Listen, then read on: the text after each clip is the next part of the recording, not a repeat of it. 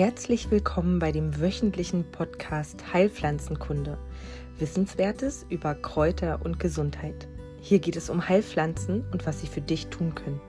Dies ist ein Podcast von und mit Jens Lehmann. Jens ist seit über 25 Jahren Heilpraktiker und teilt in diesem Podcast sein Wissen mit dir. Hallo und herzlich willkommen. Hier sind wieder Marlene und Jens und wir werden uns heute einem weiteren Thema zuwenden. In unserem Podcast wird es heute um die Pflanzen gehen, die uns bei der Wundheilung behilflich sind. Und damit haben wir beim letzten Thema ja schon angefangen. Heute folgen einfach Pflanzenbeschreibungen und zwar habe ich mir die Wegerichte zuallererst vorgenommen und damit soll es dann jetzt auch schon losgehen. Ja, wer kennt sie nicht, die Wegeriche, die überall auf allen Feldwegen, Straßenecken auf uns ähm, warten und uns den Tag versüßen, wenn wir schlechte Laune haben. Denn zwischen all dem Grau in der Stadt trifft man ja zwischen den ganzen Häuserfugen und den Gehwegplatten oftmals was Grünes an. Das äh, ist einerseits der Löwenzahn, der ganz viel und massiv sich aufdrängt zu einer gewissen Zeit und dann eben zum anderen die Familie der Wegeriche. Diese Pflanze hat tatsächlich eine eigene Pflanzenfamilie bekommen, zu der dann auch irgendwann der indische Flohsamen mit zugezählt wird. Und diese Allweltspflanzen, würde ich so sagen, gibt es tatsächlich auf aller Welt. In Europa und in Asien äh, war er natürlicherweise vorkommt und ist dann bei der Besiedlung von Amerika mit eingeschleppt worden und hat dort das gesamte Land erobert für sich diejenigen Menschen, die gerne in der Natur draußen unterwegs sind und sich auch gerne draußen aufhalten und schlafen. Für die ist ja ist die Pflanze Wegerich eben eine sehr gute Möglichkeit abzuschätzen. Ist das ein trockener Fleck Boden, auf dem ich mich hier niederlasse, mit oder ohne Zelt? Denn der Spitzwegerich bevorzugt trocknere Böden. Im Gegensatz dazu der Breitwegerich eben nasse Stellen oder ja, feuchteren Boden, so dass es natürlich schlau ist, nicht auf einer, auf einer Stelle zu schlafen oder zu übernachten, auf dem massenhaft breitwegerig wohnt, kann man sich davon meistens morgens überzeugen, ist halt einfach feucht. Und hier wäre eben besser, wenn man sich dem Spitzegerich eher nähert oder hinterherläuft. Weil der Wegerich ja aus unseren Breiten kommt, haben auch unsere Vorfahren diesen, diese Pflanze wirklich gut benutzt zu aller möglichen Indikationen, zu denen kommen wir dann gleich. Aber ich wollte erstmal noch was zur Namens, äh, zum Namensursprung sagen. Und zwar kommt in dem Namen ja Wegerich ja das Wort Weh vor oder Weg. Und das nimmt tatsächlich Bezug auf den Weg. Und das Rich äh, ist auch eine lateinische Abkürzung oder Rex eben für den König oder Herrscher oder den Fürst, so dass eben äh, zusammengesetzt dieses Wort in, im deutschen Umgang halt König des Weges genannt wird. Denn äh, über die Wegeriche können Wagen fahren, Autoreifen rollen, Huf, äh, Hufe rüberschurren. Das macht scheinbar dieser Pflanze nichts und äh, sie bleibt unveränderlich und un, unverändert und unverwüstlich einfach in ihrem Wachstum ähm, bestehen und man sieht auch selten, dass irgendwie Pflanzen völlig zerstört sind. Ja, selbst wenn viele Leute drüber gelaufen sind, ähm, sieht man das der Pflanze nicht an. Dann gibt es natürlich auch lateinische Namen von diesem Pflänzchen und zwar äh, die Haupt, der Hauptname ist Plantago und dann kann man eben den Spitzwegerich lanceolata noch unterscheiden oder eben Major, das ist eben der breite Wegerich. Und äh, Plantago an sich heißt einfach erstmal nur Fußsohle, kommt auch aus dem Lateinischen und äh, bezeichnet auch eine Teilanwendung, die man halt früher im lateinischen Raum oder im griechisch-römischen Raum halt oft genutzt hat. Und zwar hat man sich die Blätter von Wegerich und vom Breitwegerich auf den äh, Fuß unter die Fußsohle gerieben und hat damit Hühneraugen und Blasen vorgebeugt. Ob das wirklich immer klappt, kann ich nicht sagen. Also ich wandere schon gern, aber äh, so aus, ausdauernd bin ich da meistens doch nicht, dass dann eben Blasen entstehen habe ich noch nicht erlebt, aber könnt ihr auf alle Fälle mal versuchen. Ja, dann kommen wir gleich mal zur Anwendung.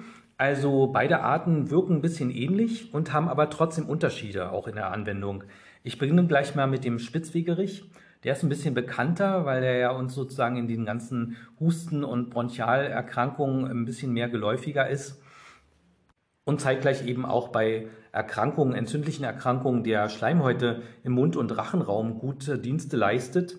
Die Bronchien eben, wie gesagt, eben bearbeitet und die Lunge und die Augen ganz gut versorgt. Also man könnte sagen, der Spitzwegerich, der kümmert sich halt um die Schleimhäute oberhalb des Herzens in Richtung Kopf. Ja, ohne dass er in die Nebenhöhlen wirkt, aber die äh, Mund, Mundpartie, Bronchien und Lunge, das ist so sein Einsatzgebiet.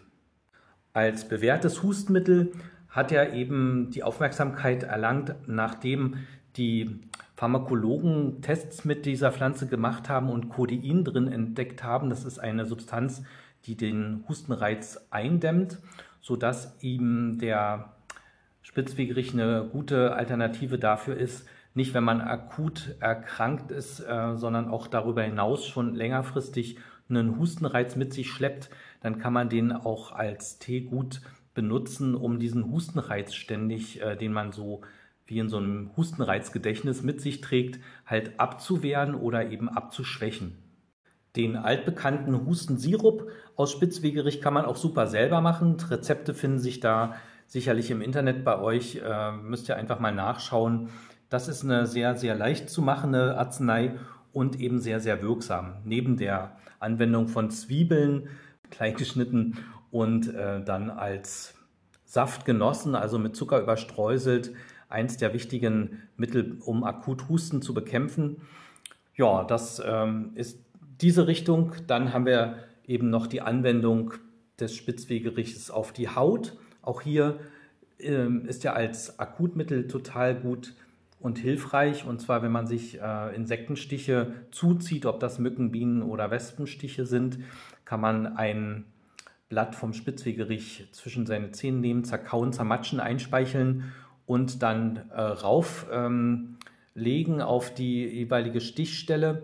Oder aber man kann es einfach auch so perforieren, wer Abneigung gegen seinen eigenen Speichel empfindet, geht auch so, dass man das, glatt, äh, das Blatt entsprechend perforiert, durchwalkt und ähm, dann auflegt. Die Pflanzensäfte oder der Pflanzensaft wirkt dann auf diese Stichstelle ein, die wird nicht so groß und fängt nicht so doll an zu jucken.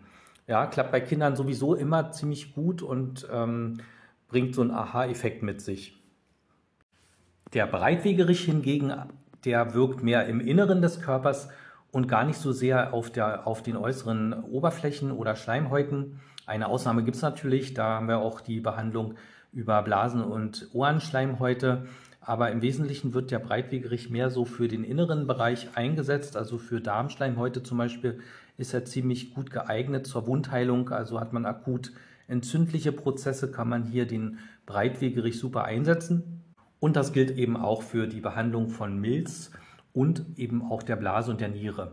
Ja, Blasenerkrankungen sind ja auch ganz schön häufig. Auch hier ist die Anwendung des Breitwegerichs ja, unübertroffen, kann man jetzt vielleicht nicht gerade sagen, aber es ist jedenfalls ein, ein gutes Blasenmittel, zumal es diesen Zusammenhang hoher Blase in, die, in dieser Pflanze gibt. Und ähm, wir kennen ja alle diese Beschwerden. Bei Kindern ist das oft vorhanden. Äh, erst ähm, Ohrenentzündung und dann plötzlich Blasenentzündung oder andersherum. Also das ist ein Mittel, was sich lohnt, beide, äh, beides mal einzusetzen, damit das partnerschaftliche Organ nicht gleich miterkrankt.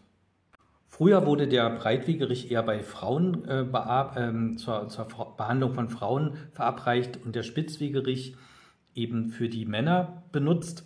Ähm, heutzutage ist das untergegangen und ich ähm, gebe auch jeden, äh, auf jeden Fall Frauen äh, den Spitzenwegerich, wenn sie Husten haben. Also das ähm, habe ich aber in der Literatur gefunden und soll hiermit auch nochmal kundgetan werden. Dann gibt es natürlich Gemeinsamkeiten in der Anwendung von beiden Wegericharten.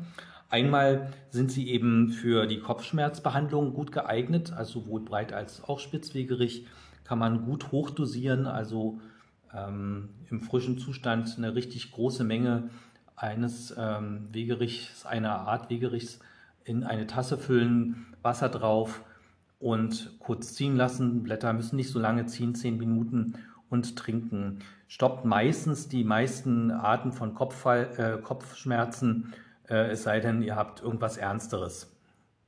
Wiederum beide Wegeriche sind zinksammelnde Pflanzen, das heißt, sie ziehen den, den äh, minimalen Anteil an Zink im Boden an und Zink ist ja so ein Enzym, was wir so benötigen in unserem Körper oder ein Bestandteil, was wir für Enzyme benötigen im Körper.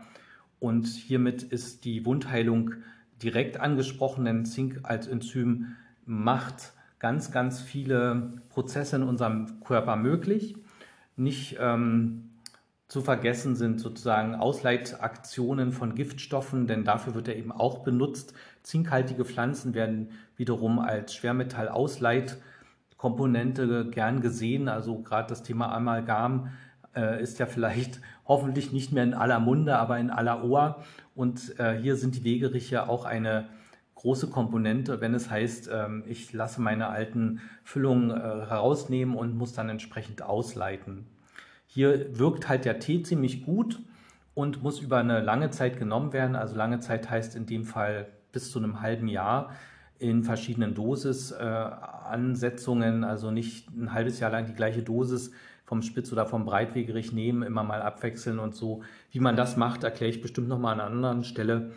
Erst erstmal hiermit erwähnt, äh, der die, die Wegeriche, die sammeln eben Zink aus dem Boden an und das Zink wiederum hilft uns dann entsprechend die Schwermetalle zu binden und auskehrbar aus, ähm, ähm, zu machen oder eben ausscheidefähig zu machen. Ja, und zu guter Letzt haben wir auch in, dem, in den Wegerichen nochmal einen recht hohen Kieselsäureanteil drin, welcher ja sehr wichtig ist für das Bindegewebe und dann eben damit ganz gut vergesellschaftet ist, dass man eben bindegewebsschwächere Strukturen, Senkungen, nachlassende Spannungen entsprechend gut auffangen kann. Da fallen uns natürlich noch andere Pflanzen ein, die so ein bisschen in die gleiche Wirkung richt, äh, gerichtet sind, in die gleiche Wirkrichtung gerichtet sind.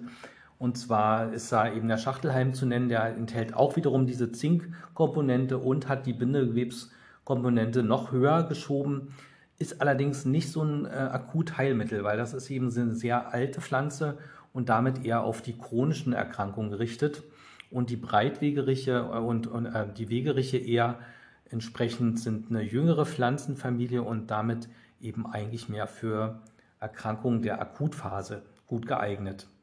Das gleiche gilt halt auch für den Flohsamen, ja, den habe ich hier so ein bisschen mehr erwähnt. Äh, das ist ein Weggericht, der auch mehr im Inneren eben des Darmes mehr wirkt und auch hier Schleimstoff enthält und gute Mineralien.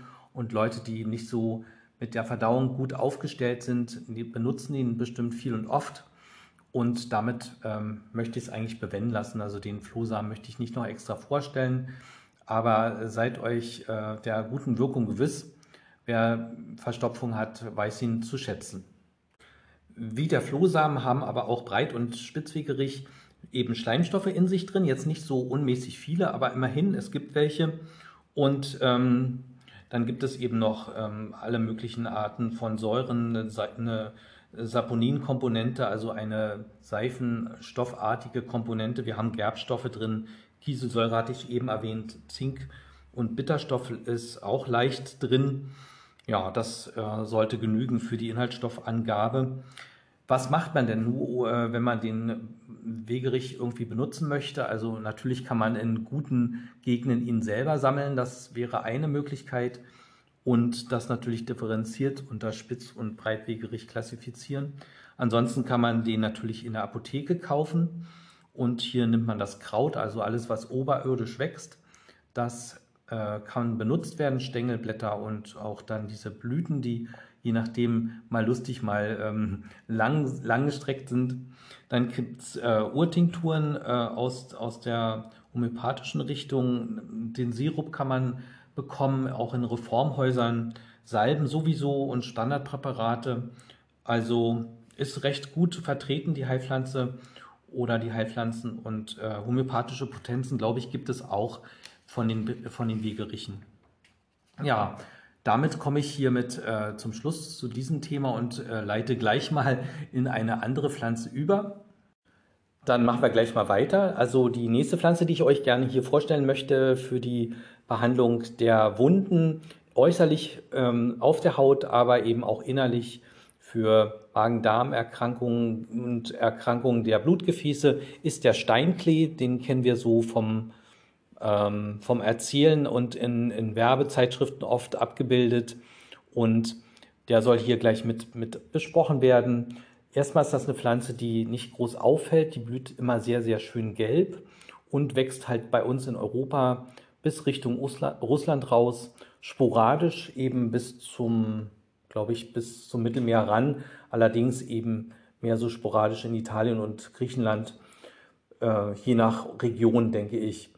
So ist es aber nicht verwunderlich, dass der Steinklee auch dort in den antiken Schriften und äh, Kräuterbüchern gut Erwähnung findet und eben auch genutzt wurde mit der Anwendung auch unterschiedlichster Art, aber meistens hier mit der äußerlichen Anwendung, also dass äh, den Versuch halt äußerliche Geschwüre loszuwerden, hat man viele Versuche gemacht und die Anwendung reicht von ähm, Auflagen bis hin zu, ähm, zu Teeabwaschungen oder, oder Suden auch äh, das Abkochen des Steinklees mit Wein und dann Waschungen sind mit ihm vollzogen worden. Davon sind wir heute weit entfernt. Wir nutzen den Steinklee ja eher als Therapeutikum für die Blutgefäße. Auch das ist aktueller denn je, denn ich versuche immer auch Pflanzen mit einzubauen, die in unsere heutige Anwendung ganz gut passen. Und so sind Formulierungen in alten Kräuterbüchern denn aktueller als sonst. Eben wenn man liest äh, bei Bock, äh, Steinklee ist als geschwürerweichendes und zerteilendes, schmerzstillendes Mittel eins der besten, was man sich vorstellen kann. Das ist eben die Sprache von unseren ja, Generationen davor. Und äh, dort wird immer die zerteilende und ähm, erweichende Komponente erwähnt, was eben im Umkehrschluss meint, also raumfordernde Prozesse, Verstopfungen und Verklebungen werden gereinigt und die können sich ja auf ganz verschiedenen Ebenen und an ganz verschiedenen Organstrukturen zeigen. Da muss man ein bisschen kreativ sein und viel probieren und damit seid ihr hiermit auch herzlich eingeladen. Aber wieder nochmal zurück zum, zum Namen. Der Steinklee heißt hier bei uns Steinklee, aber in anderen Ländern wird er anders genannt, zum Beispiel eben Schäbenkraut in Niederösterreich oder Mädekräuti in Gotha, das äh, liegt ja auch noch in Deutschland, ähm, Mottenklee in der Nähe von, von der Saale. Und das gibt Hinweis darauf, dass das Kraut auch nicht nur eine medizinische Verwendung gefunden hat, sondern vor allen Dingen eine Schädlingsbekämpfungsmaßnahme darstellt. Denn wenn man Motten und Schaben im, im Kleiderschrank hat, soll man sich eben die duftenden Blüten dazwischenlegen, in kleinen Säckchen verbunden und das soll angeblich die kleinen äh, Tierchen abhalten, zu nagen und ähm, Unterschlupf zu suchen. Könnt ihr mal versuchen, ich habe es noch nicht versucht, aber ich ähm, werde es sicherlich äh, mal versuchen, ja. Mit der Komponente des Erweichens und der Zerteilen von Geschwülsten und von Verklebungen sind natürlich nicht nur Tumoren gemeint, sondern das kann genauso gut eine verklebte Faszie darstellen oder ein ähm, Muskelkomplex, der, sagen wir mal, durch Bandscheibenvorfall komprimiert ähm, den Muskel also verklebt und äh, entsprechend äh, nicht mehr durchgängig ist. Und hier ist der Steinklee einfach eine sehr gute Variante. Da muss man erfindungsreich sein, sich äh, ein Öl machen oder eine äh, Tinktur herstellen und den von außen einsetzen und aber eben gleichzeitig auch von, von innen benutzen. Ähm, das äh, lohnt sich der Mühe, denn es gibt gar nicht so viele Arzneistoffe, die entsprechend in diese Richtung arbeiten. Oder aber man nimmt ABC-Pflaster, aber äh, das wird der ein oder andere sicherlich auch kennen aus der Werbung und ich weiß gar nicht, ob ich im Rahmen eines solches, solches, äh, solchen Podcasts äh, Produkte anpreisen darf. Wenn ja, dann ähm, habe ich ja alles richtig gemacht? Wenn nein, dann hört da entsprechend weg. Also Wärme an sich ist gut, ähm, aber wenn man eben Substanzen findet, ähm, die entsprechend äh, auflösen und zerteilen, ist es sicher besser. So taucht dann eben der Steinklee auch bei rheumatischen äh, Erkrankungen und T-Kombinationen gegen das Rheumatische halt auf dass ihr euch nicht wundert. Also das ist dann eben dieser gleiche Wirkprozess, der dahinter steht. Und das Gleiche kann man eben auch bei zu stark verstopften Ohren gut ähm, ver versuchen. Und zwar gibt es ja dann manchmal Menschen, die haben zu starken Ohrenschmalz, äh, eine Produktion zu, von zu viel Ohrenschmalz Und äh, hier sind eben dann Prozesse nötig, um diesen Fropf aufzulösen. In der Regel gehen die Leute zum Arzt, lassen sich das durch ähm, reinigen vom, vom Kollegen. Ähm, in ländlichen Gebieten ist es manchmal gar nicht so leicht, Ohrenärzte zu finden. HNO-Ärzte sind ja im Prinzip ähm, eigentlich gut ausgebildete Kollegen und meistens sehr, sehr voll. Und hier hat man sich früher eben äh, beholfen, indem man eben den Steinklee innerlich und aber auch äußerlich einführte und trank. Ja, heutzutage gibt es für solche Prozesse eben noch die Opi-Ohrenkerzen. Auch die seien hier nochmal lobend erwähnt. Für das Verflüssigen von zu zähem Ohrenschmalz nimmt man diese Ohrenkerzen, hält sie sich ins Ohr. Ähm, Beschreibungen gibt es im Internet. Ja, will ich gleich mit erwähnen und ähm, gehört hier nicht direkt in die Wundheilung. Allerdings, glaube ich, äh, passt das immer ganz gut an bestimmten Stellen einfach mal abzuschweifen. Ja, das ist es, was es äh, zu dem Steinklee noch so im Groben zu sagen gibt. Man kriegt ihn in der Apotheke, man kann ihn selber sammeln, das ist äh, sehr leichte Sache. Bestimmungsbücher habt ihr bestimmt alle zur Hand. Ja, damit bin ich eigentlich am Ende, was das Thema der Wundheilung so angeht und äh, möchte dann überleiten in den Bereich der, was macht man denn, wenn Infektionen oder Entzündungen lange anhalten und chronisch werden. Da gibt es äh, ein Konzept der Naturerkunde, das nennt sich Umstimmung und das muss natürlich entsprechend angepasst werden. Alle großen, äh, großen Richtungen, therapeutischen Richtungen der naturerkundlichen Art haben da Mittel. Ich werde verschiedene vorstellen, aber bevor es soweit ist, möchte ich euch ein, ähm, eine weitere Arbeitskomponente von mir vorstellen. Das ist die Augendiagnostik. Das ähm, begeistert mich schon eine ganze Weile im Kopf herum und das wird dann der nächste, die nächste Podcast-Folge sein und dann kommen wir auch zur Umstimmung. Macht's gut, schönes Wochenende euch und bis zum nächsten Mal. Tschüss. Dies war der Podcast Heilpflanzenkunde. Wissenswertes über Kräuter und Gesundheit. Weitere Angebote und Informationen findet ihr in den Shownotes und unter www.pflanzenpraxis.com. Wenn du Fragen an Jens hast, schreib gerne eine E-Mail an kleinekräuterkunde@yahoo.com. Danke fürs Zuhören und empfehle diesen Podcast gerne weiter.